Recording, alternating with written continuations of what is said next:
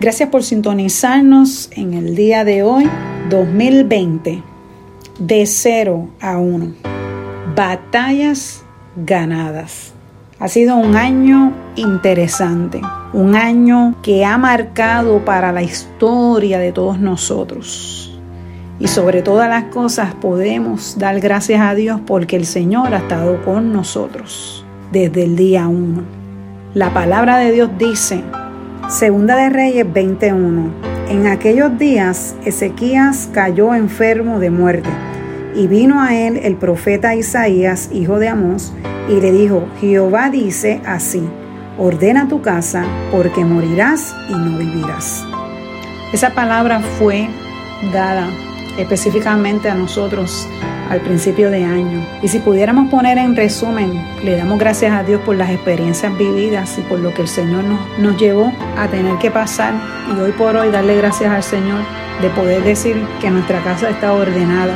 Y ordenada uno dirá, pero wow, estaría en cierta manera desordenada, ¿en qué área?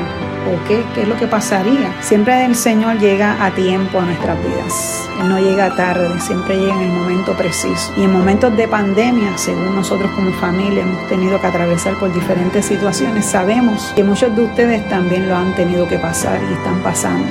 Pero una cosa tan hermosa es poder tener la esperanza en el Señor, tener poder ampararnos en sus promesas, ampararnos en el poder de la palabra, en esa fuerza que no hay medicina, no hay remedio, sino su amor, su Espíritu Santo y su compañía que nos acompaña de día y de noche, son los que nos dan las fuerzas para seguir hacia adelante.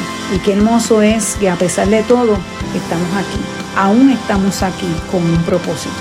Sé que en algún momento dado, quizás en par de horas o par de días, a lo mejor que veas este video o este audio, lo puedas escuchar, puedas tener un espacio para que tú puedas hacer un plan de acción en el 2021 y puedas tener una meta en conjunto de poder cada día acercarte más al Señor y que el Señor sea el primado en todo, en ordenar cada día tu vida, tu casa, tu matrimonio, tus hijos, tu finanza, que cada momento en el cual tú puedas permitirle al Señor trabajar en ese plan de acción, puedas entender de que Dios está y estará en control.